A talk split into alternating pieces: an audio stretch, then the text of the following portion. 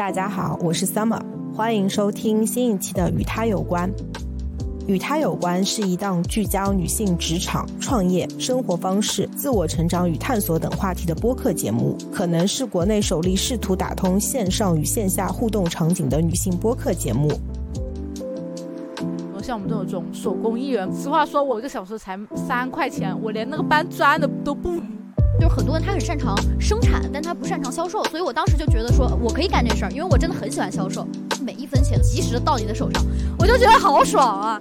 我本来是想去赚消费者的钱，我付了摊位费，但有可能是商场想赚我的摊位费吗？承受不了风险的人就不要出来创业了。另外一个是熬不了苦的也别出来创业了。什么叫熬不熬得了苦？就一个人能扛几箱的东西，天天日晒雨淋，早上六点起床，晚上一点睡觉。如果你都能顶得住，好，你只具备了创业的资格，不代表你会成功，你明白吗？我是一个特别特别努力、特别特别拼的人，但是即使是这样，我赚的钱都不如我去年的一半。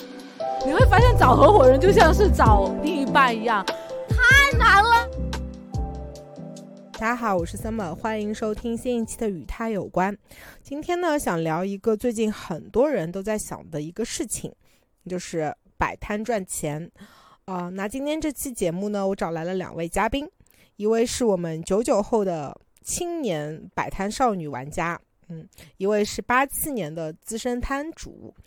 下面让我们先来让呃两位嘉宾跟我们打个招呼，做个简单的自我介绍吧。好，大家好，我是 Nico，呃，我是一个特别喜欢凑热闹的人。我从二零年十月份来到上海之后，基本上上海所有有意思的文化活动，或者是呃比较文艺的活动，我基本上都有参加。今年就是上海，我七月份回来了之后，有了很多市集，然后刚好我有很多朋友在市集上面去卖东西，我就后面经常去和大家一起玩儿，所以后面我就也成为了一个摊主，然后也参加了一些市集，大概是这个样子。嗯，Hello，大家好。我是八七后的老摊主，哦，老少女老刘，摆摊了几年吧，算是见证了上海的摆摊的变化。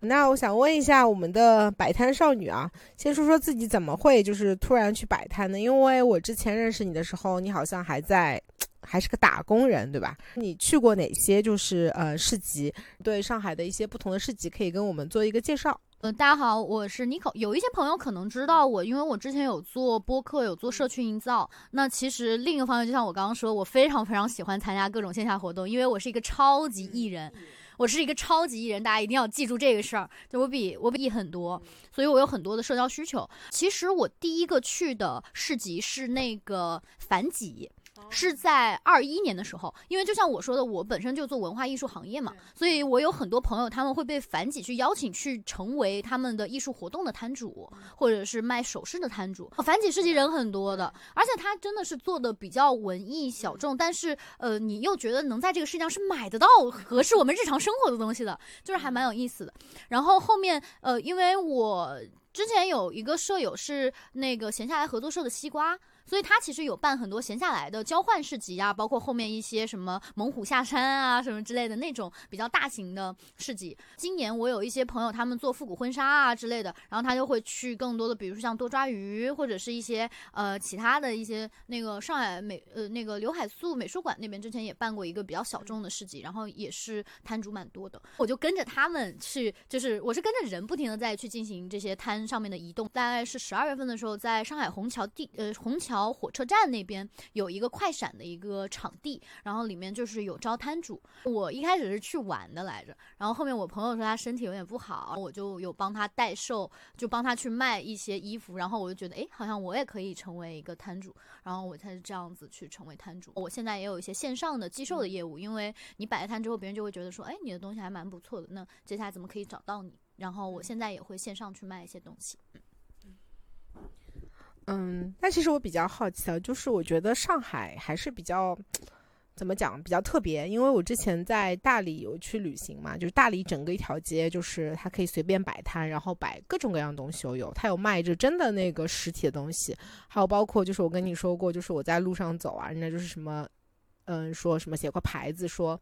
呃，他有酒，你有故事嘛？就是就很小一杯，就是可能五十块、一百块，就是跟这人聊聊天。还有在路上走，就是可能有个人说啊，我给你唱首歌啊什么的。我觉得他就比较的种样比较多，他也不是一定是实物交换嘛。但上海其实就很特别的存在，它是有城管的，而且它会，嗯，很多都是要摊位费的嘛。我相信有很多听友吧都很好奇这个话题，因为最近不是大家都说想去摆摊嘛。但我想问问看，就是说我刚提到的这些东西，比如说摊位费这块东西，你有就是一个成本嘛？你有考虑过吗？你当时是怎么去开始这件事情？然后你大概是卖了多久？大概卖些什么东西？嗯。啊，我觉得 Summer 问到一个特别重要的一个事情，就是摊位费。其实我去参加的都是一些不用花钱的摊位，然后就是那个。老刘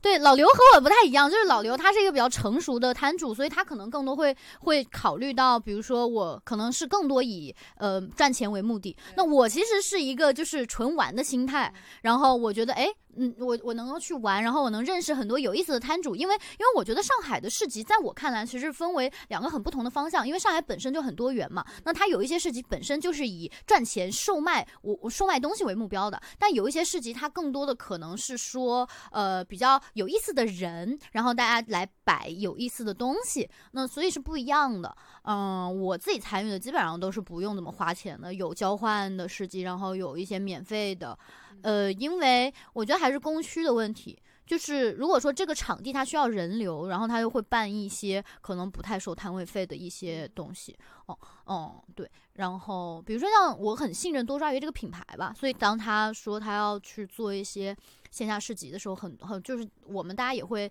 嗯，觉得说它比较有品牌背书，它不是那种说可能人流量会比较少的，就是哪怕人流很少，我们大家也会知道摊主之间可以玩的很快乐的这种。我我基本上参加都是这个，然后我觉得老刘可以多说一点关于摊位费和上海这些东西，因为我我参与的都比较更小或者不花钱的东西。嗯，其实 Nico 他提到的就是两种不同的市集方式，就是一种就是比较少的，就是可能占百分之二十到百分之十左右的，是有有主题的，短期的那种，一次性的。但是呢，也有很多他是会跟商场合作的，长期的那种市集。一般选择商场那种，就是可能是长期以市集为生的摊主，他会选择跟商场合作的这种。但其实他也提到了一个，就是有的商场他可能是免费给主办方，但主办方他会收钱，然后叫摊主进来，也是为什么有时候很多摊主会觉得说自己被割韭菜的原因呢？其实就是给了钱去一个没有人的地方，也卖不了东西的地方，这话可能有点扎心。但是呢，你也得想一想，主办方呢他搭建也是需要成本的，所以他有时候收钱的这个东西呢，你也无可厚非，只是说。可能主办方还是会要爱惜一下自己的羽毛，因为你每一次你一个失败场地，其实都是在透支着摊主对你的信任。然后摊主他自己其实也有一个，就是你必须要自己去甄别你要摆摊这个场地的一个责任，你有你自己的责任，当然主办方也有他自己的责任在的。我觉得这这都是相辅相成的。你既是要自己去踩点摸过这个市集，然后主办方也是要选择能够信得过主办方。因为其实现在上海的很多主办方，包括说做的很久的一些主办方，说难听一点，就是真的是你会觉得说哇，为什么这种主办方还可以做那么的久呢？这话好像有点扎心啊。因为甚至说我还听到我是传言。听到一些老摊主说，哦，这煮饭方是做了很久那种主办方，但是他有他有可能是那种不退押金的那种哦。啊？是啊，是啊，他就是那种他可能会吞了你的押金不退，然后后面人家说是怎么退的呢？人家是那个摊主啊，真是拿着砖头去拍他，然后追回了自己的，追回了自己的。押金，你想想，这种人还居然还能做很久哦，还是老的主办方哦。还有的主办方，他就是他可能收了钱之后，然后这个场地他开不出来了，他也不会退钱给摊主的，他直接跑路了。然后这种人还可以继续做，我跟你说，他也是那种长期的主办方，我我好震惊啊，是吧？然后还有一些，还有一些从外地来的，比如说前段时间有个摊主跟我提到过的，是一个杭州的一个主办方，然后他跟我说。他和他认识的摊主都有遭遇过，说在杭州摆这个这这主办方的市集，就是可能是因为呃摊主吧人不够，或者是说摆到一半这个地方不理想，很多摊主都提前跑了的情况下，就是导致说摊位很少，或者是说很零零落落，然后看起来不好看，商场就会要求提前撤走。哦，是，就会有这种提前撤走的情况下，然后他们也遭遇过说，就在元旦的前一天晚上九点半被撤走了。我靠，这是很大的损失。是，其实他们没有一点都没有想到过说，其实重大节日对于每一个摊主来说都是很重要的，特别是在元旦的前一天九点半，晚上九点半，你让人家去哪里再找替换的地方呢？然后第二天很多很多市集，它都是第二天的九点或者十点你就要摆上的了。这种情况其实是非常的紧急的，甚至说很多人可能会因此废掉一个元旦档。然后当时那个主办方的处理方式就是冷处理，就是我让你们撤走，就先跟你说明天之前撤走，然后后面就是等等等等到就是场地给他押金了之后。然后他就只是退一个押金和后面那三天的摊位费，他就是没有补偿的。正常情况下，其实这种是应该要补偿的，因为你是废掉了一个重大的节日，而且你还是很临时的，因为你们的与自己的原因，不是摊主的原因，你们自己的原因。虽然说他们是因为说是火灾的原因，但是这种的话，呃，可能还是会有别的补救方法，一般都是会找替换场地的。也没有什么处理，也没有，也没有补偿情况下，所以说其实真的你会发现说，你既要跟口碑好的主办方合作，但是你也要甄别场地，因为有时候口碑好的主办方他的场地也不一定好的，因为现在上海的，说实话，特别是那种商业性的市集，可能百分之七十到八十都是不行的，以前它是行的，就是呃零呃二三年以前它可能。二月一月二月份的时候，它可能还是可以的；三月份的时候可能还是可以的，但是后面到现在其实是完全已经是淘汰掉很多很多市集，不能说淘汰，就是很多市集他还在做，但是其实他一直都在亏钱，主办方在亏钱，摊主们在亏钱。然后很多摊主会觉得说自己在被割韭菜，一波接一波的割。是是是。呃，包括说刚刚说的说到的摊位费的一个原因，有免费摊位费，但是正常情况下很多摊位费都是两百到五百之间。呃，特别是像淮海中路这种黄金地段的地方来说，可能都是五百块一天。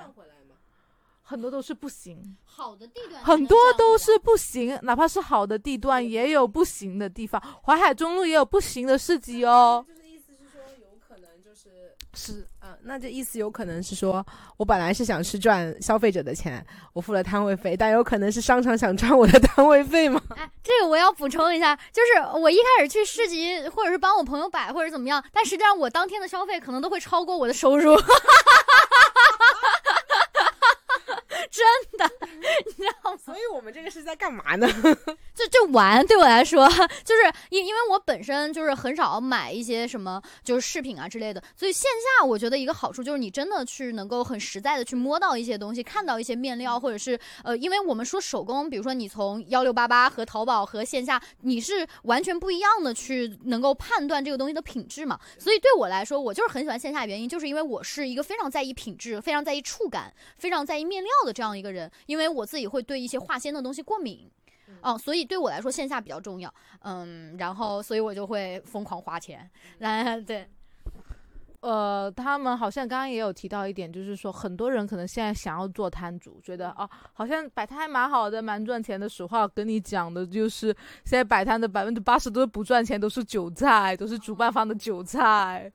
为什么这么说？因为上海百分之七到八十的市集，它都是会收钱，而且收的不便宜，两百一天、三百一天、五百一天，大有人在，还甚至还有的市集，它是收一千块一天的，但是它根本就不保证你能够赚到那么多钱。因为我刚来做市集的时候，我也是那样子想，我想要说五百块的市集，它一定有它五百块的理由吧，然后我觉得说它一定会能够让我赚回这个摊位费，好吧，然后我去。遇到了我，我那一天我是那里的销冠，但是我还是亏钱的那个，没有赚回摊位费的那个。很多摊主没有开单，五百五百块的场地，很多摊主没有开单。那你们这个会有要求，就是要连续三天或者怎么样吗？不是，他那个是一天的快闪，但是、但是那个是一个老牌的主办方办的市集，所以我说的，哪怕是老牌的主办方，也不要轻易的信任。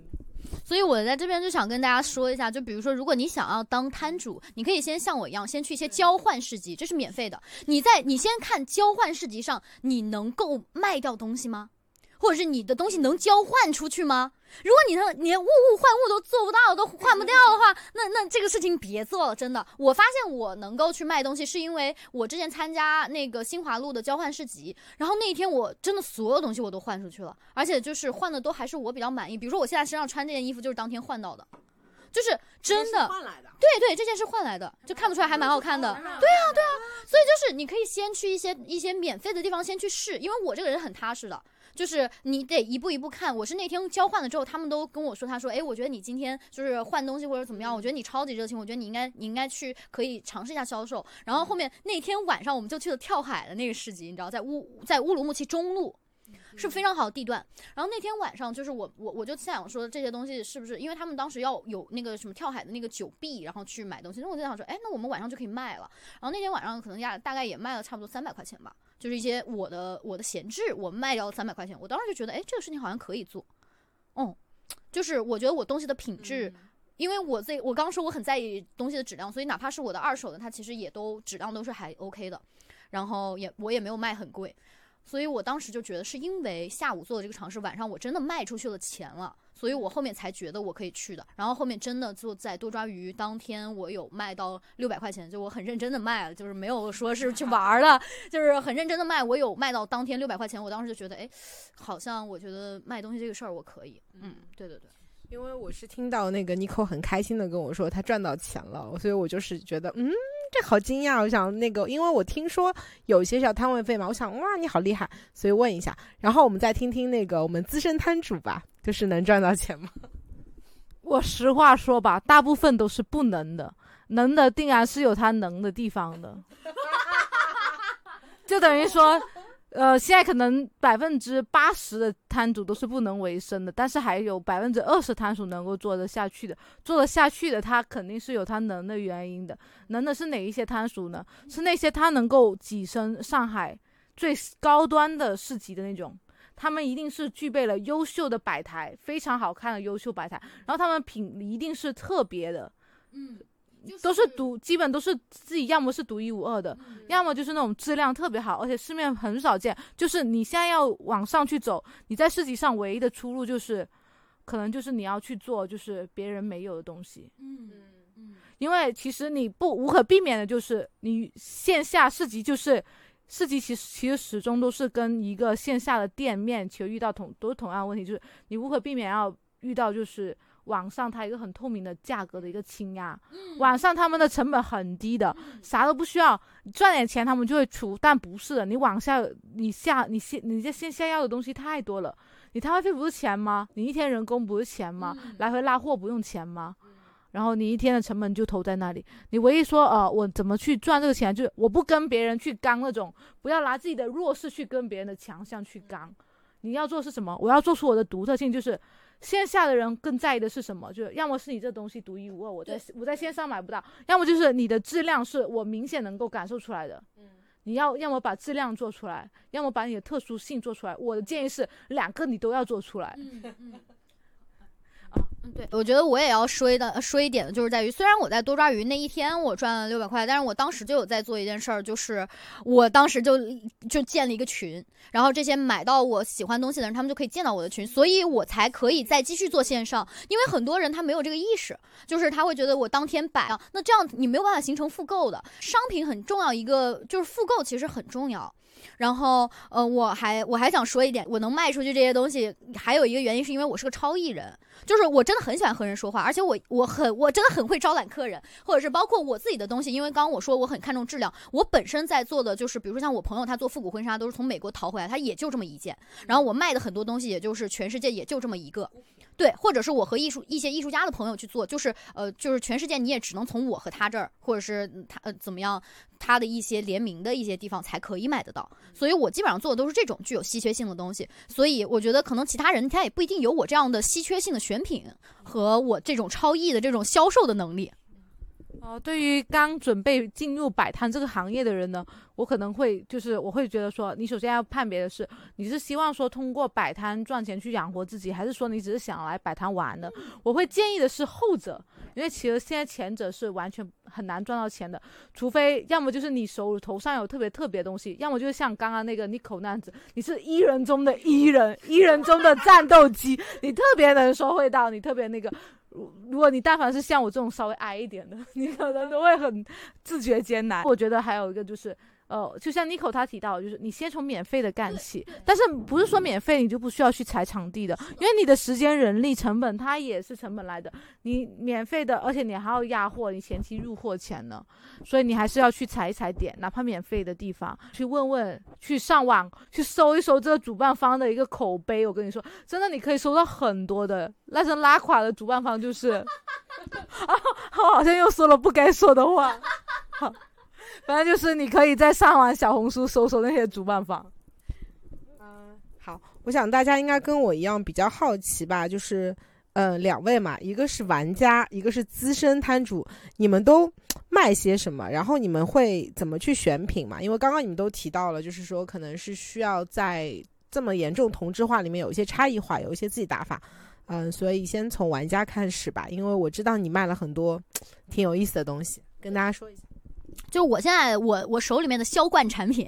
就是我有一个艺术家邻居，他是当代艺术家，是真的艺术家，不是他自封我这个艺术家，完了我来搞创作。他的很多作品你可以在阿那亚和火美国的火人节去看的。然后他是做大型的立体装置艺术的，他有一个水晶球是叫呃爱立方水晶球，就是它是我爱你三个字在同一个球里面，不同的面它就是不一样的，然后是个水晶球，这个现在是我的销冠产品，我现在平均每一天可以卖掉两个。所以，嗯，所以这个是我现在比较稳定的一个收入。对对对，这是一个方面，一个方面也是因为我我本身就是一个超艺人，所以我每天本来就发很多朋友圈。我卖的东西真的很有质量，而且我自己的生活，其实我不觉得我是一个纯卖货的，我卖的是我的生活的质量和那些能帮助我提升生活质量的东西。对我觉得，我觉得我卖的其实是这个。另一个方面是在线下，大家会看到一些我的个人魅力。然后，呃，比如说像我刚刚提到这个水晶球，其实卖的很便宜，九十九块钱。我们接下来也想开发一些其他它的一些产品可以去卖，因为它，我我比较喜欢做这种就是直接和生产者对接的事儿。然后，比如说还有一些就是，嗯。卖一些我比较看得重的手艺人的东西，比如说像钩针的、微钩的，就是因为你知道，就是嗯，很多钩针的他们的毛线啊，或者他们填充的棉花，其实用的都非常的糟糕。你你拿起来你就觉得很轻，但是我比如说我自己之前就参加一些市集，然后我会很喜欢这个摊主的东西，那我就会去跟他去聊，就是说，哎，这个东西我觉我觉我觉我觉得挺不错的。如果说我帮你卖的话，你会多少竞价给到我，然后我们俩分利益就好了。还有一些就比如说像我朋友。他们做的是这个复古婚纱或者是礼裙的生意，他本身就是从美国代购回来的，他海淘回来的，然后也有从欧洲海淘回来的，然后这个东西全世界就这么一个，就是你你你你是没有办法在网上搜到同款的，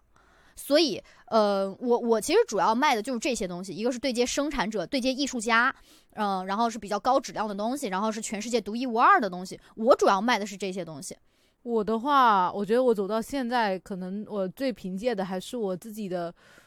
高超的手工艺技术。他他哎，他走的是等一下，他走的是生产者路子，我走的就是二道贩子，你知道吗？但是我会注意选品，嗯，是吧？因为我觉得没有办法，你手工的东西就是你只能往上不停的卷自己。当你把自己卷的差不多的时候，你会发现你一回头，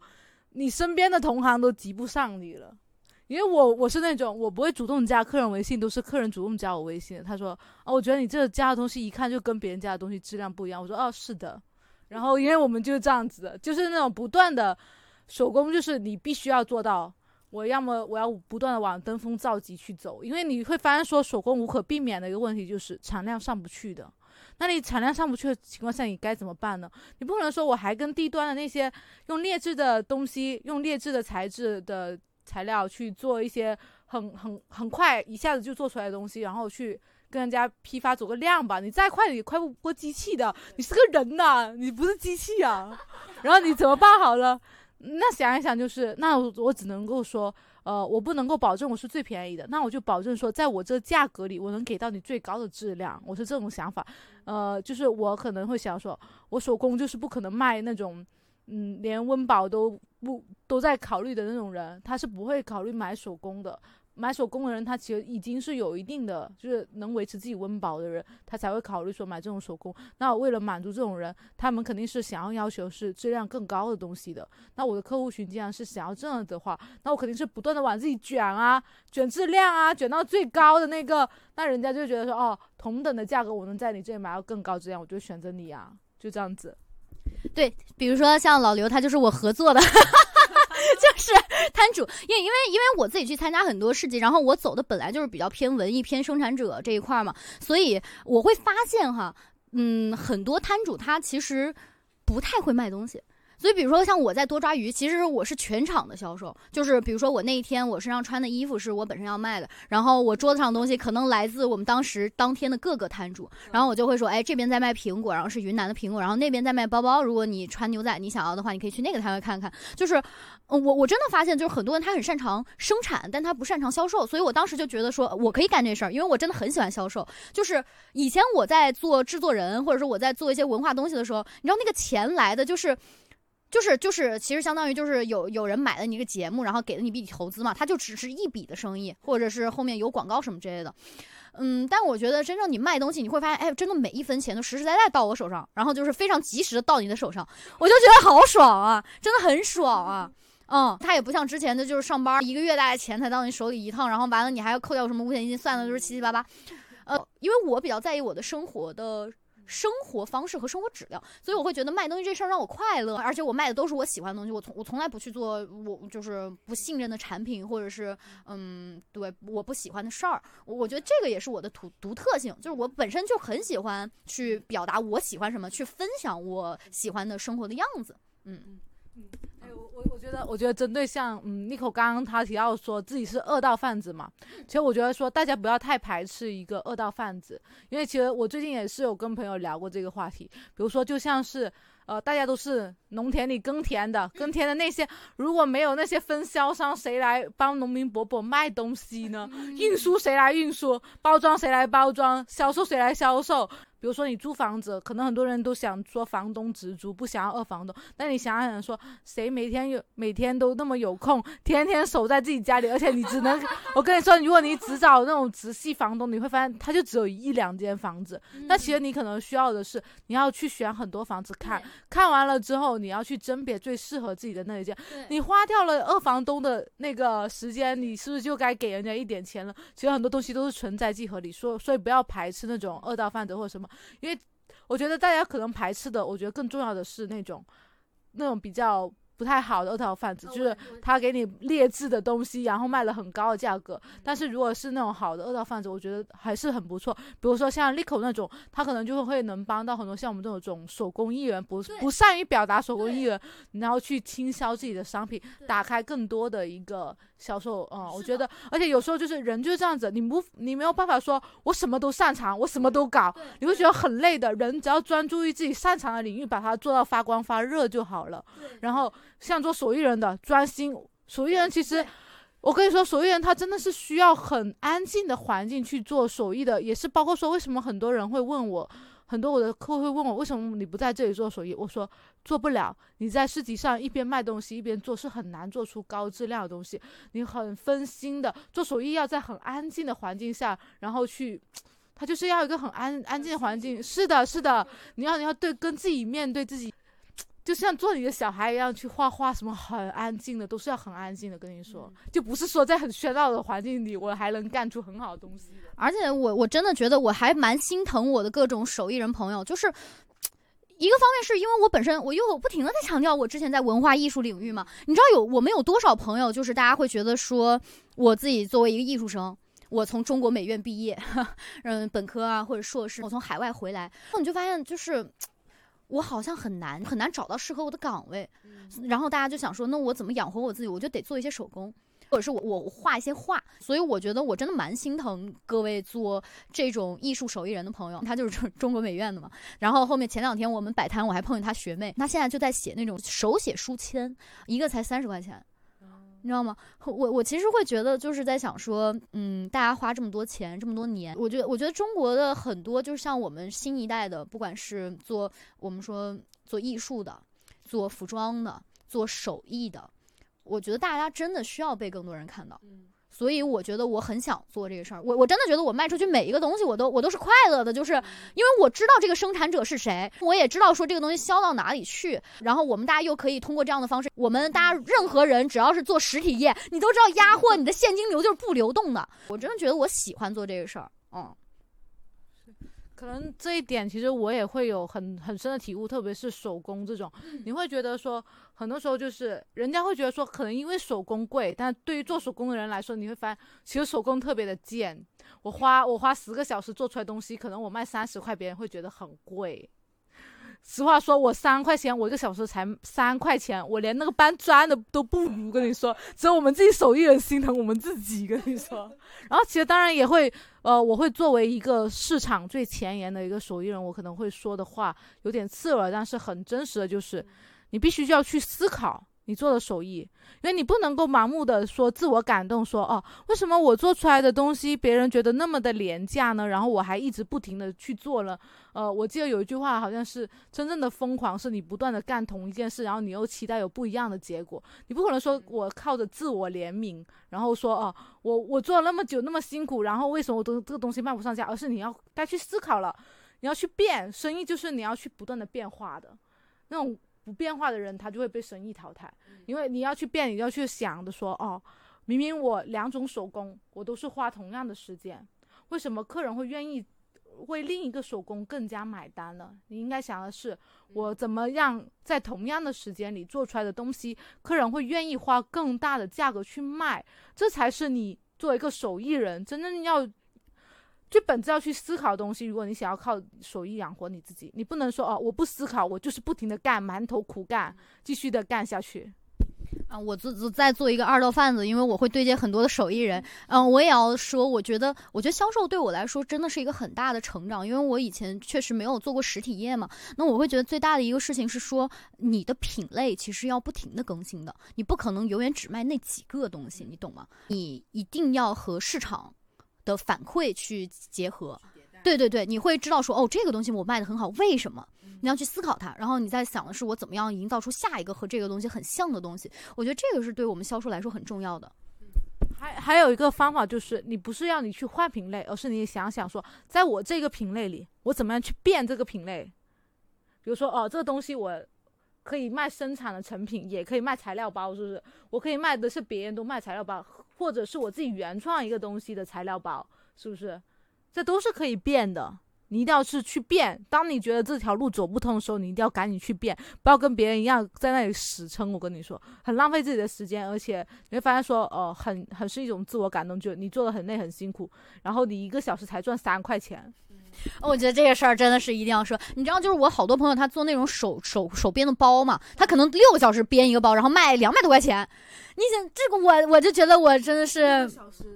我我知道编一个包不只是六个小时的，有的可能是几天。我跟你说啊，对，就是不一样的工艺。而且你知道吗？就是我之前有做服装的朋友跟我讲，他说就是我以前会觉得那种刺绣很贵，你知道吗？然后他说一个刺绣才两分钱？你知道有多便宜？我当时知道的时候，我整个人都惊呆了。就是你是你那个手不是钱，真的，你知道就是就是我们说一个行业，它只要有上下游。你你，就是他就会出现这种情况，我就是觉得他妈做手艺的真好苦，就是这两分钱肯定不是他做这个手艺，但是肯定是说，比如说做服装的更底层的人，所以你就会知道说，手工真的是有的很贱，但是对于我们在大城市，大家他妈的房租压力这么大，你的时间成本就是最高的，你知道吗？真正的，我觉得我最近看到一句话，我觉得真正的财富是你如何自由的使用你的时间，而不是你真正赚到多少钱，因为时间对每个人都是公平的。嗯，所以，我我的生活态度也是这样。嗯，我觉得两位的分享的很真实啊，就是 也很扎心。我也我也是很震惊，这么便宜。我觉得最扎心可能是我说的话。哎，我比较好奇的是，刚刚两位提到的集市嘛，现在不是有很多这种各种各样的集市，它就会提供给你们每个人一个摊位嘛，每个人都是一模一样的标准的一个摊位，然后就不管你们了。我想问一下，就是这个东西有什么门道吗？就是说，如果去摆摊的话，它。不管是玩家还是专业资深的那个摊主，你们会去怎么去布置它吗？是就放着吗？我以前去那个市集，我就看到摊主他在玩手机嘛，我就觉得他也没有非常的热情。然后呢，呃，我就想，因为 Nico 是个非常 E 的人嘛，因为我相信一定有 I 的摊 I 人摊主嘛。那 E 人跟 I 人在这就大家都一模一样的这么一个小的 booth 里面，应该做些什么能让我们那个卖的更好，会会不太一样呢？嗯，就比如说，我是前段时间才知道的这个事儿，就比如说像有一些摊主，他们会雇人去去当销售，不是说都不赚钱吗？还雇人？不是，就是看你那个东西，就是看你想不想要做。因为有的人他就真的很不喜欢和人说话，那他就会雇一个人，可能一天一百多、一百二啊，或者是怎么样，他雇一个大学生去帮他看摊嘛，然后帮他卖东西。就这个人他只要喜欢和人说话就可以了，就会比他好一点。你懂我的意思吗？就是就是这这是比他。本人在那儿要好一点，就是会有这个声音。比如说，你像我，如果说我是一个很厉害的销售，那我就可以开到一天三百块钱，我们再分那个利润，我租售我自己，朋友们。就是他们是可以，就是有的人真的很不愿意和人说话，这就大家社恐的这个程度会不一样嘛。那其实对我来说，我作为一个比较金牌的销售，我可以说的是，就是我只要站那儿，我就期待着有人跟我走过来，然后就跟我说话，而且我很期待的是他会喜欢我的东西，我能把这个东西就是适合东西卖给他。我这个人从来不强买强卖的，而且你知道，就是我觉得你但凡干销售或者是怎么样，你站久了，你就会期待的是这个人是被我们的摊位吸引过来的。嗯，就是他，呃，我会，就是我我也会观察嘛，因为你像。买东西的人也有 E 人有 I 人嘛？那 E 人就 I 人就不喜欢被打扰啊。那那我会先让他们先看一阵子，然后如果说这个人问我，或者是我可能会问一下说啊，嗯，如果您需要帮助的话，可以可以找我啊，或者如果你想了解的话，我可以帮你介绍一下。嗯，就大概是这样的语气，然后这样子说话，就很积极的态度，然后也不会让他觉得非常的就是很导购啊那种。我我觉得我整体上还是比较积极的，就是我觉得我们是平等的，就是因为我也很喜欢这个东西，你不买的话，我也觉得 OK。那你怎么怎么去那个销售？布置一下嘛？哦哦哦，是一模一样的摊位。摊位的话，摊位的话，首先我会，嗯，首先我们大家一般来说会有那个小的放东西的那种小架子，这个对很重要。就是你卖小的东西啊，或者是对于耳环什么之类的，这些小的架子很重要。然后重要的点是，你要把贵的东西放在显眼的位置。一个是这个，然后另外一个是我我自己的摊位，我会倾向于会把一些颜色鲜艳的东西放在周围，就是他们一眼来就能看到。然后还有一个点是，这个东西你一定要包装，耳环就一定要放在黑盒子里，好吗？就是大家别整一块布，然后就是什么又白完了又那什么，就是它得有对比色。就是一个东西，你想要怎么把它卖贵，那你一定要看包装。包装是货品里面非常重要的部分，所以整个展台也非常重要。所以你会看到很多的展位，它其实是放的是黑色丝绒布。如果它是卖首饰的话。那对，呃，包括我们可能还会有卖一些其他的可爱的小玩意儿，那它就会放很多毛茸茸的一些东西，或者是呃，或者是灯，你知道那种黄色的，带带九九块九啊，什么什么三米啊那种那种灯，它也是非常起到氛围感的。所以这些当然是会有，而且一定要摆的清楚，就首饰和首饰摆一起，物品和物品摆一起，然后贵的东西、艺术品和艺术品摆一起。我觉得这个是很重要的，就是就还是我说的，你卖的到底是什么？我觉得我卖的是审美。哦，另一点是我卖的是大家对我这个人的信任，我会给我所有的货品担保，就是我是直接对接生产者。嗯，对，这样子。嗯，作为一个呃资深的一个摊主的话，可能在这上面会有比较多的一个呃经验啊细节的说法。首先就是呃对一个市级的，你可能会觉得说哦。东西摆在那里没有人管是，其实不是的。特别是从先，我会先说主办方，主办方，你看是他好像只收了一个摊位费，其实不是的。他收完了这个摊位费之后，他首先他需要就是呃搭建场景的搭建，它不仅仅是包括说摊位的那个桌子的搭建，它还有包括说它整个摊位场景的一些东西，它都要搭建，搭建一次可能就是一万一万起步的了。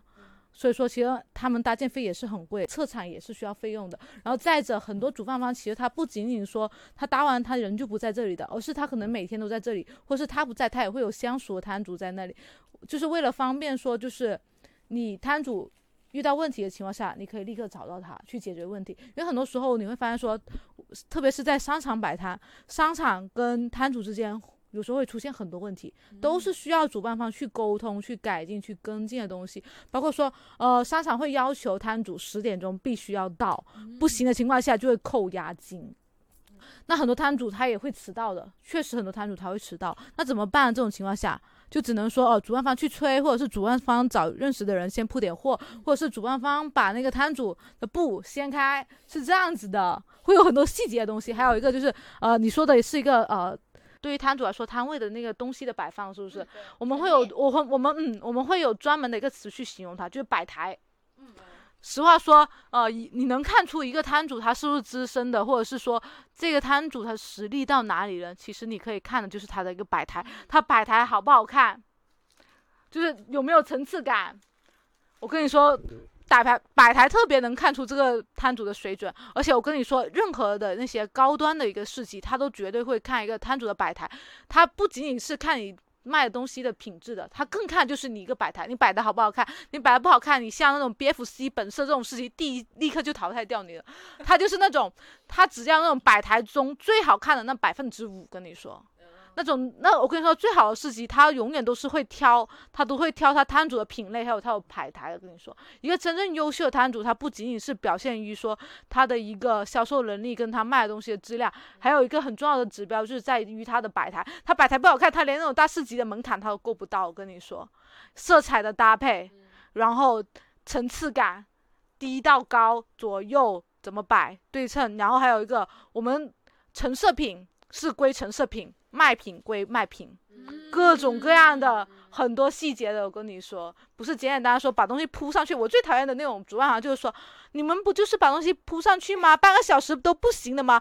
我会说不，我真的不行。我摆次台我是需要三到四个小时，每次摆摆台你都是在做一个精心设计的一个布置，是你的摆台就是你的。一个布置，虽然说你很快要撤掉它，我跟你说，但是这个摆台真的很重要，我能明显感受出来的。我以前摆台很差的时候，我的东西可能卖的很便宜，然后我摆台上去之后，人家会一眼就会觉得，哇，你的东西看起来好贵，我买不起来。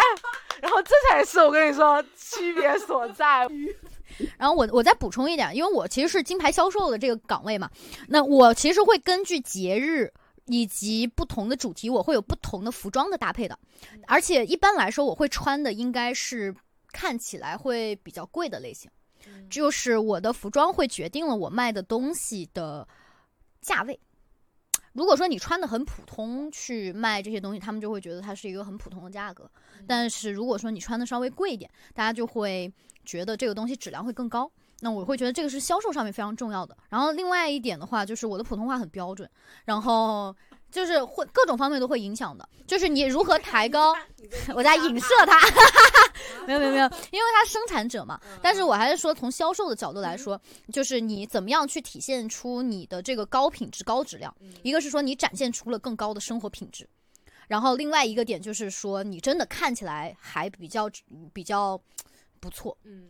就是很重要的，穿着很重要的，对我们销售来说很重要的。我觉得它跟心理暗示是是的，是的，就是比如说你像，我觉得我自己也是机缘巧合吧，因为我朋友他就是做复古婚婚纱和礼裙嘛，所以每一次我穿着那个衣服就在那边。首先第一个点，我和其他所有摊主就不一样，我是有。不一样的服装的，你说这大冬天谁谁穿礼裙啊？但好歹我们是在室内，你知道吗？就是他刚就是老刘没有提到一点是说，他其实去了很多室外的摊。我从来不去室外摊，因为室外的摊太冷了。我就觉得室外的摊就是对我来说，嗯，就是我我不会去这种摊的。所以我觉得这也是我作为玩家和他作为一个资深的摊主非常非常不一样的点。嗯，为什么会去室外摊呢？实话说。很多时候都是室外摊的人流会比室内摊好很多，而且室外摊会更容易成交。然后说实话，就是服装这方面，我是只会赞同一半，因为我觉得很看你卖的东西是什么。特别是如果像你卖的是饰品、高端的产品，那你当然要穿很好的服装。但是如果你卖的是糖葫芦啊那些很 很接地气的东西，你穿的那么华贵，其实就没有用了。是啊，是啊，是啊，金牌销售都这样啊！好，好，好，好，然后还有一个就是刚刚提到的是，作为资深摊摊主会怎么判断，就是这个客人会不会买东西？有时候会发现说，为什么摊主没有怎么搭理你呢？有一些摊主就是纯粹的不善于社交，但是也有一些就是资深的老摊主，他是一眼就能看出来，目前站在他摊位这个人是会买的还是不会买的。比如说他要是买的是卖的是儿童类品的东西的话。那他就是要小孩子喜欢，然后大人愿意给小孩子买，是不是？然后如果小孩子已经在前面一直不停的玩了，那个那个大人看着他走的贼远，然后。一边招手，快走，快走，快走！这种你肯定就不会去介绍，你会不花这个口水，因为你会发现说，一天你摆摊可能会要跟几百个人介绍，很多人很多人一直说，你可能就算每个说了你成交，可能也就一百个，可能成交十个情况下，你一看这种，你都已经知道他不会成交，你就更不会说话，更不会给他主动介绍。还有一种就是，为什么有时候摊主会很讨厌别人碰他的东西，特别是那种。碰了它可能会有折损的那种，因为其实我自己做手工也会遇到说这种，我做的是很难的那种手工，然后呢，这东西很珍贵，完了一个小孩子过来，他掰，他在那里掰断了我的东西，完了之后呢，他父母来了，我说算了，我也不问他这个钱，因为我也有遇到过那种，他明明就是他自己弄弄坏的，但他就会。说你这东西是不是卖不出去？想要冤枉我买走它？然后我就真的是很生气。那时候我，所以我说我不要你们赔钱，但是你记得要告诉他，出到外面不要随便摸人家的东西，是真的。我跟你说，真的。我们这种有时候真的很生气，你很辛苦的做出一个手工的东西出来，然后人家很不珍惜的弄坏。为什么有的摊主会很生气，说你乱摸他的东西？你又不买，但是你每个都要摸，你摸完之后又要摸脏了他，摸旧了他。我之前还看见那个刚挖完了鼻孔的人摸人家的那个手工艺品，我跟你说，真的你会觉得说，嗯，做做久了摊主真的是那个心理的抗压力真的是要特别的大。我跟你说，为什么说嗯，有时候不想搭理你，是因为他心累的东西已经太多。多了，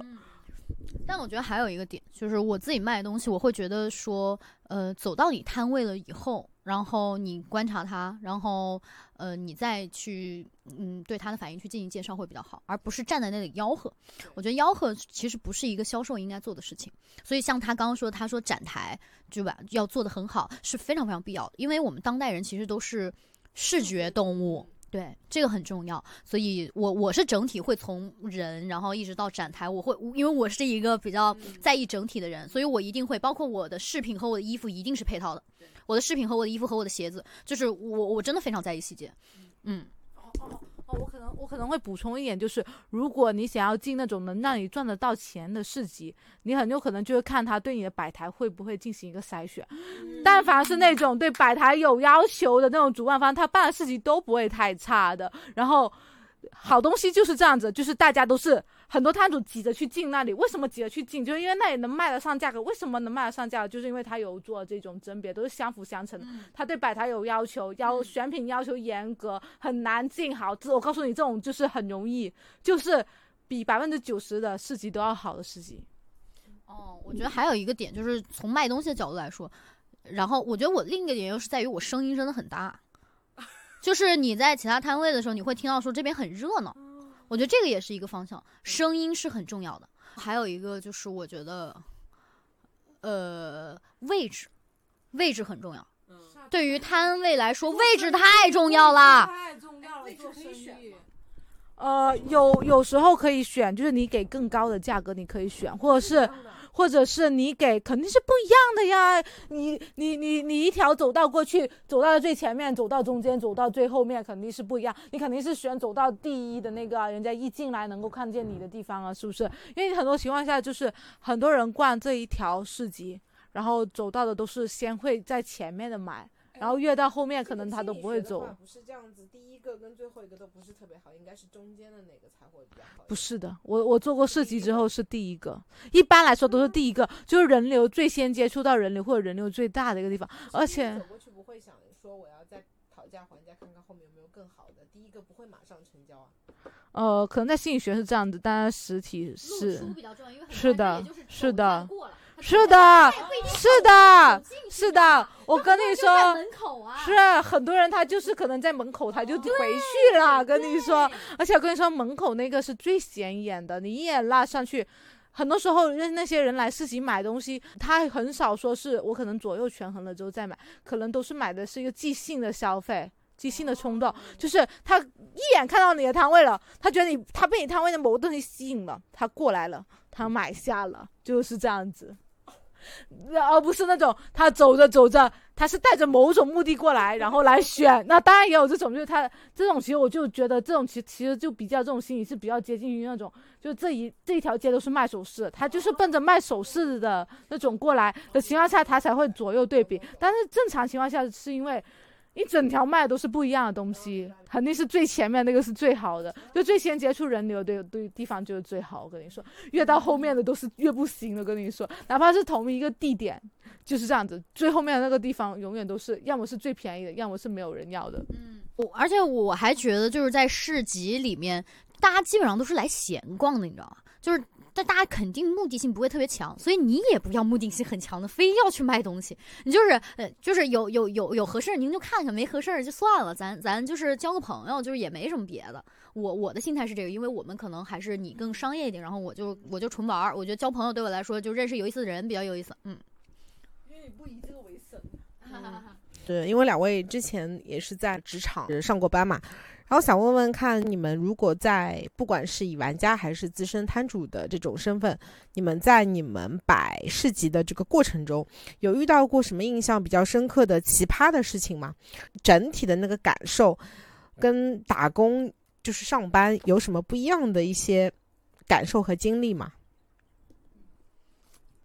我整个的感受是。我我真的觉得摆摊还蛮快乐的，就是可能是因为我有一些机缘巧合。首先，第一点我没有摊位费，没有压力；然后第二点是我去的都是一些呃比较就是大家都是呃一些。小众啊，或者是文艺，或者是大家已经或者快要 gap 的这种人，所以大家人都非常好。就是我觉得我我自己不管是去哪个市集，我都觉得我玩的很快乐，然后卖不卖东西我都很快乐，所以我就觉得整体很爽。哦，另外一点就是我知道所有的钱都来自哪儿。哦，我卖的东西也都是我喜欢的东西，我没有说我为了去赚钱，我也没有进货的压力。所以在这几个前提之下，我就觉得我做的还蛮快乐的。然后室外的话。我真觉，我觉得老刘很辛苦的，就是室外很冷啊，朋友们，冬天、秋天风又很大，然后有的时候又碰到下雨，人流量又很少，所以我就觉得说，我就是参加几次之后，我就现在主要是通过线上去进行销售了，我就觉得我还蛮爽的。但是真正你说要靠摆摊这事儿，我就觉得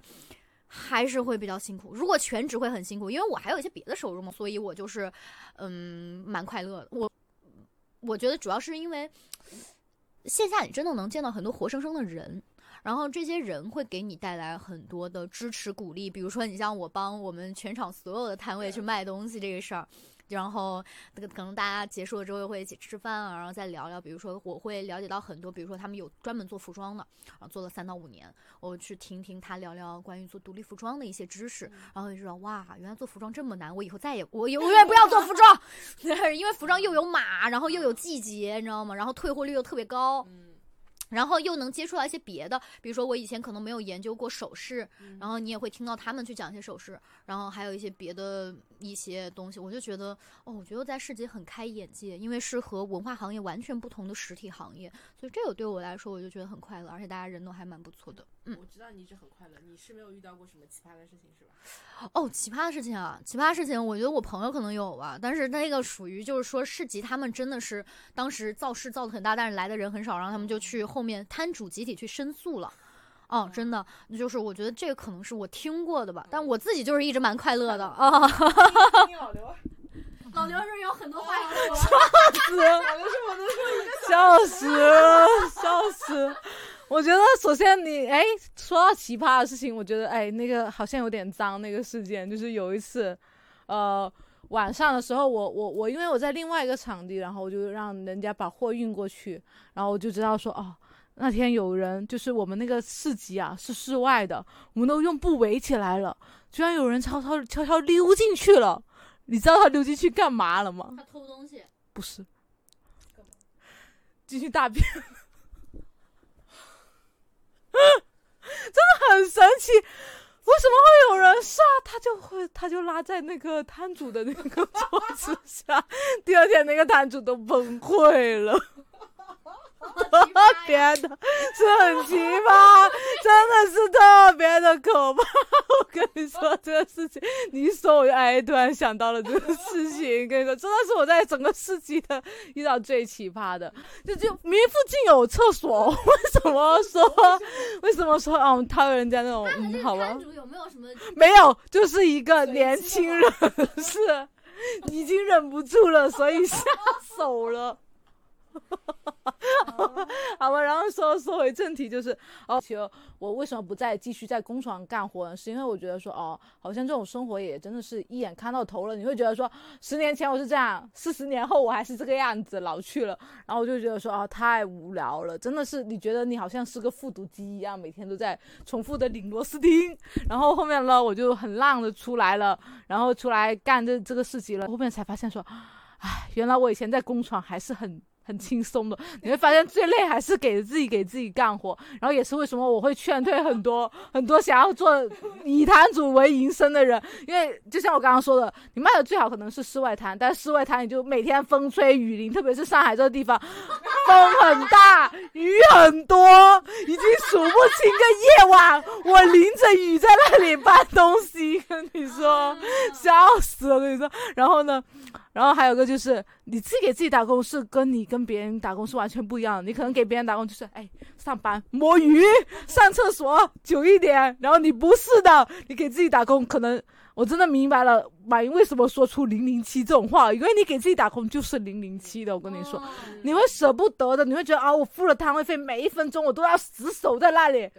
死守在那里。呃，哪怕说他只说今天只给摆四个小时，你都会说啊问主办方能不能多摆几个小时。能不能多摆几个小时？因为我觉得啊，摊位费太贵了，我想啊，再多赚一点。然后是这个样子的，你会觉得哦，真的是，我跟你说，创业其实是真的很辛苦的。嗯，我觉得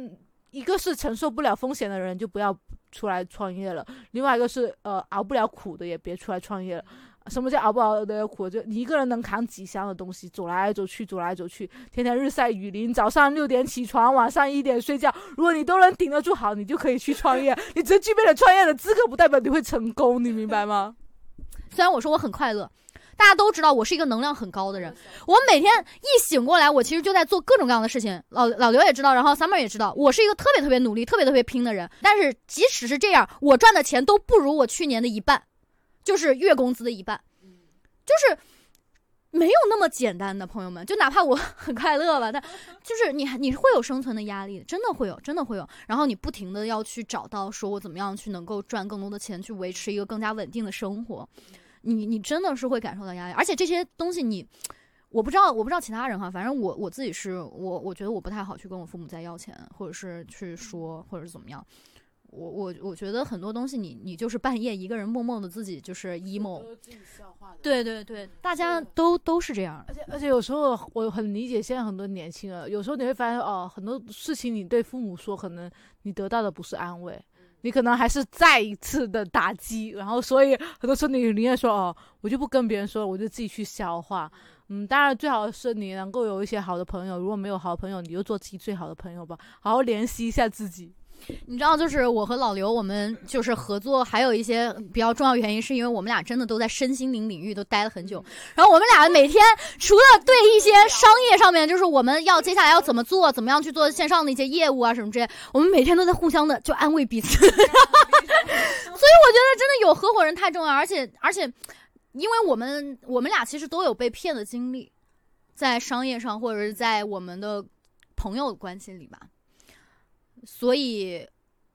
我觉得我还蛮幸运。我我我现在也很珍惜我们俩这段关系。我不想说太满，也也许我们也有可能商业上的那些东西。你你会发现，商业其实真的，你会发现找合伙人就像是找另一半一样，太难了。我跟你说，真的就是。跟你接触时间最长那个人是最容易产生摩擦，就是贴脸的那种，互相贴脸开大。我跟你说，就是所有的东西都完全的放大。可能你之前，我之前也是就是这样子。我本来跟我这朋友还挺好的，但是一起干了合伙人之后，就很容易会出现分歧，活干多干少，然后分分的那个什么。有时候我有时候会觉得，有时候比如说我遇到过一个背叛的事情，就会觉得说，嗯。我本来跟这种关系挺好的，但是后面我们合作之后，我会发现说，为什么你可以经常做出一些就是伤害我的利益的东西来获取你的利益呢？然后我觉得很多时候你可能会听别人说很多很多很多的话，不要听，你就看这个人做出来的事情，就是他到底是在伤害你，还是在维护你的利益。他如果他可以毫不犹豫的去伤害你的利益来得到他自己的利益的话，这种人。你管他说什么，你就是不要再跟他一起。就像是那种家暴的男人，他打了你之后，他完了对你甜言蜜语，说我不会再什么了。你就想想，一个人他能一次，他就会不断再有的了。一个人他能一次不顾你的利益去伤害你，你后面就会发现这个人他会一直的伤害你。这种的人一定要赶紧的远离。就是我我们俩就是其实认识时间没有特别久。但是我们决定合作，一个方面是因为它的东西的质量真的是我觉得很好，就是我我没有看过那么高质量的这个钩针。另外一个点还有是，我我我真的是觉得我谈合作的时候，我都把丑话说在前头，我会把最最不好的情况先列出来。我就喜欢这种，对我一定要把这种风险性，就是我们俩都做做商业了之后，你就会知道，如果一个人他把话说太满，说这玩意儿你他妈肯定只赚不赔，他妈肯定是个骗局啊！他如果只赚不赔，他为什么要带你？请问？这事儿为什么要带你？所以，我跟你，我跟你，我跟大家讲，就是你只要是在商业社会，你做任何事儿都有风险，都有投入，而且对自由职业者来说，我经常说，我说你一定要意识到你的时间投入成本是最大的。他就老觉得很多东西就是我们做就完了，就是自由职业，很多时候因为你你真的是你在什么地方付出心血，他首先第一点不一定有回报，但你的时间是实实在在付出了，而且很多时候你必须要亲力亲为，你要去做特别特别脏的事儿，你得特别特别快速的去执行。这些东西都是在你自己直接和商业社会去产生，嗯，交易吧。最最重要的，就是你愿不愿意去做脏的事儿。这个事情没有实习生给你做，你能不能做？这个事情要你去搬这个东西，你搬不搬？对吧？你不能说我是一个女孩子，我就不做这事儿。你不能说，哎，我之前都当主管了，我这事儿就应该小朋友来做。没有这些东西，你就是自己要做。所以，我我觉得，我觉得就说的比较重一点，我还是觉得丑话说在前头。当你要做一件事儿的时候，先想清楚最坏的可能是什么。包括大家只要做实体或者做任何事儿，你都会碰到现金流不稳定的时候。我这段时间也是经历了一些情况，所以我现在会跟我所有的朋友，不管是我去找他借钱，或者他们找我借钱，我都会说，我都会知道，借钱这个事儿，哪怕你写了欠条。哪怕你每一次关系都官司都打赢了，哪怕你最终可以申请法律的执行，这个人都有可能永远不还你，你懂吗？就是不存在借钱这个事儿，就是你这个钱给他，你就是把权利交给他了，这个钱能不能再回到你手里，他就是个未知数。所以不管是怎么样，我我觉得我都我都想跟大家说清楚，就是很多时候会有风险的转嫁。我们说风险转嫁这事儿，大家一定要知道，不管是在感情的关系里，在商业的关系里，一定一定要注意这事儿。我觉得这一点真的是，特别是我跟你说，特别是你在出去摆摊摊主之前，我跟你说，有些摊主他会问你借钱的。我跟你说，就是不要借钱，不要借钱。出来干活之后就是不要借钱。我觉得我整个人生受到的最大的挫折，就是在于说，嗯，有时候你可能觉得关系还蛮不错，你借了这个钱之后，你会发现你像个大爷，他你借钱之前你是大爷，借钱之后。他就是大爷了，他不想还你，你还要哀求着他。自从那样子之后，我就我就跟自己发过誓说，如果是真的是朋友，我会想着说，这个钱我就干脆送给他算了。我就觉得说，真的借钱我就觉得太心累了，要钱要钱真的是太心累了。哎，你们讲的就是很心酸又很真实啊，因为我是认识妮可的，我是知道他那些事情的啊。大家肯定很好奇的一个事情嘛，就是。摆摊这件事情能不能赚到钱？我刚听你们的分享，就是感觉可能大概率赚不到钱。跟大家再理性的分享一下，就是作为一个摊主摆摊，它会有什么风险吗？我觉得。其实我还是很感激我来到上海来摆摊的这个这一段历程的，因为我觉得说，嗯，上海其实真的可能刚来的时候，很多人会觉得上海冷酷啊，很有边界感。其实我觉得这种边界感也是在保护你，因为你很多时候你会发现你在老家，可能很多人很关心你，但是他也会对你的生活过多的干涉。但是上海不会，这里很有边界感，而且再者是，我觉得任何一个有野心或者是说对自己的一个未来是。想要寻求很多机会的人，他都会在这上海遇到很多的机会。只要你的东西够好，或者是说你足够的想要说扩展自己的话，你在上海会遇到很多机会。因为像我自己本来摆摊的话，也会遇到很多人说哦，你的东西不错，能不能帮我批发，就是多做一点，或者什么别的合作，各种会都会找上你。你在上海真的能够得到很多机遇，而且在上海你特别能遇到很多优秀的人，然后他们优秀不仅于说是在于他们的一个履历，而且更重要是，我觉得一个人真的优秀是体现于他的眼光和他的心胸。你会看那些人是怎么做事的，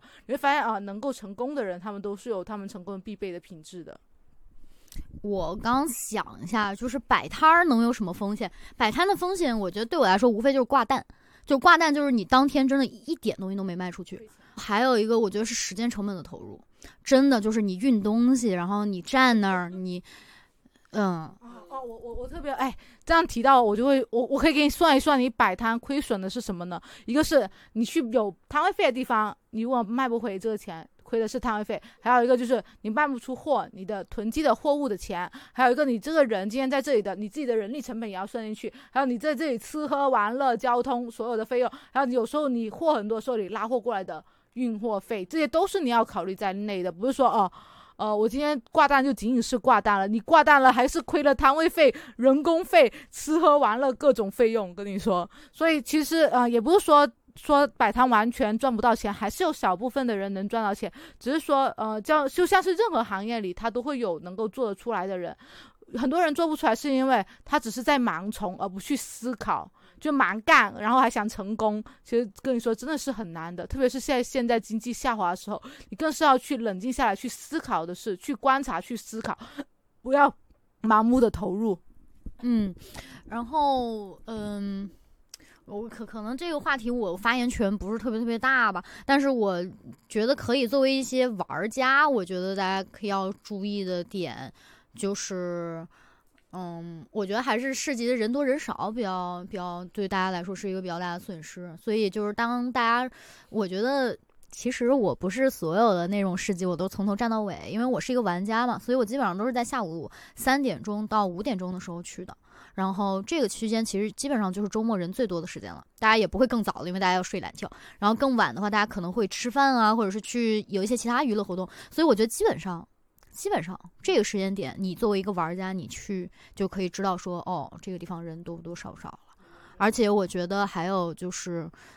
我自己作为玩家，我比较喜欢那种就是当时当场会有一些娱乐活动的市集。我觉得有娱乐活动的市集，基本上都是主办方做的还不错的。如果说他只是卖东西，那他其实还是没有说在宣传上。他如果只是借一个商场的地，单靠商场的人流的话，那其实这种主办方就是最基础的主办方。但是上海有百分之八十多这种主办方。啊，对，所以我会觉得说，你其实像我们刚刚说，有几个方面可以辨别。第一个点是他，如果你是出就是想要通过他赚钱，你会看他要不要摆台。如果说他连这个词儿都不知道的话，那那你小心。然后另外一个点就是，你可以看他这个市集有没有活动，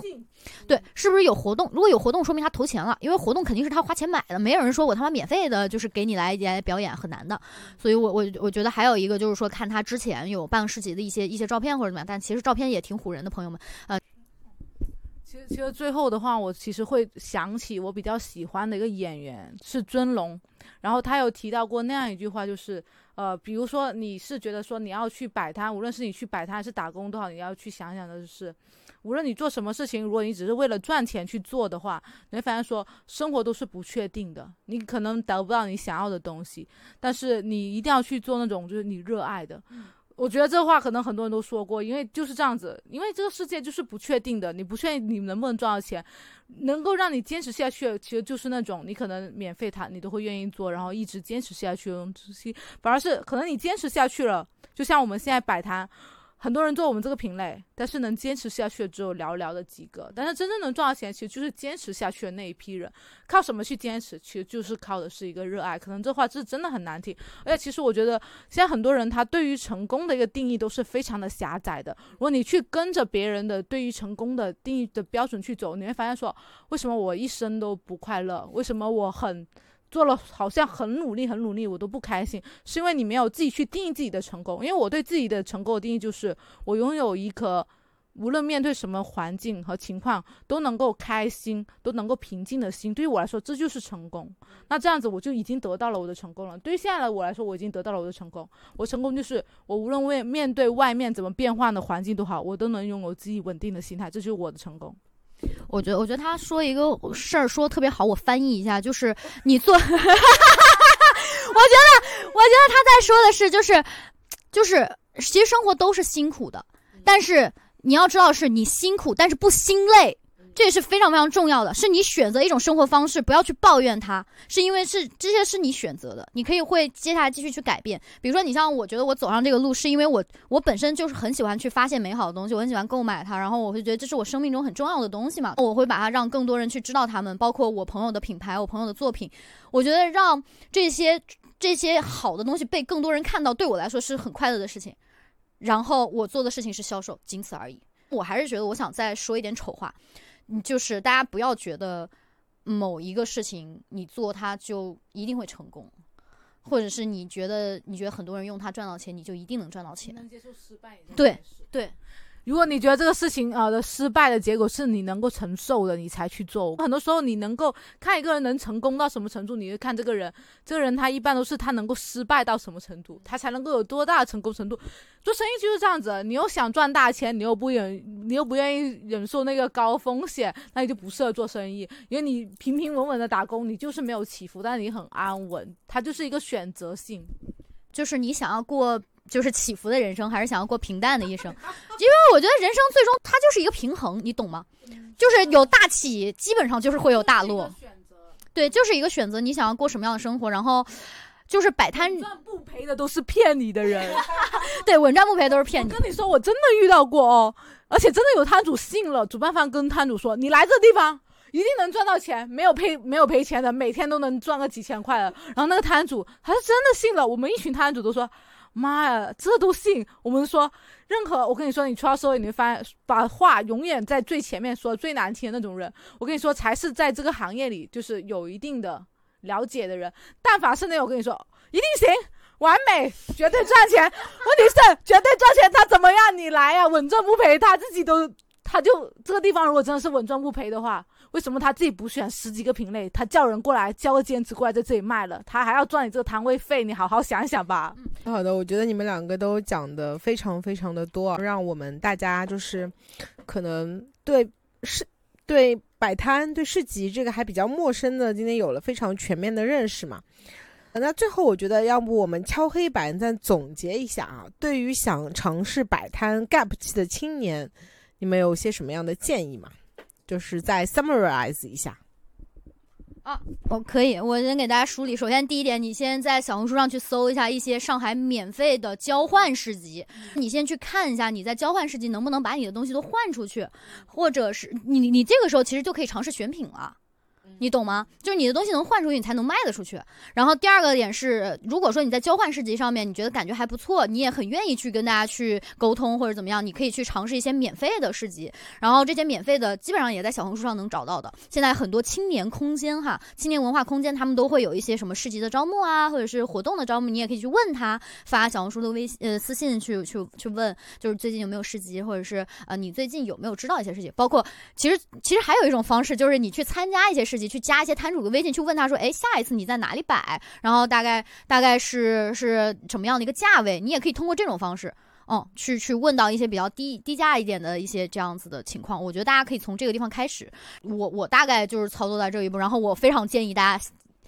就是做线下的时候就开始做一些线上业务。我觉得这个是非常重要的，就是千万别觉得我只摆线下就够了，你一定是多方面开花，朋友们，就是多做一点不会。不不会怎么样，但是多做一点可能会给你带来更多的收入。嗯，呃，首先我给到可能都是很实际性的市级的建议，就是第一就是如果你想要靠市级养活自己的话，其实现在是不行的，你就建议以爱好开始，先选择免费的摊位，然后先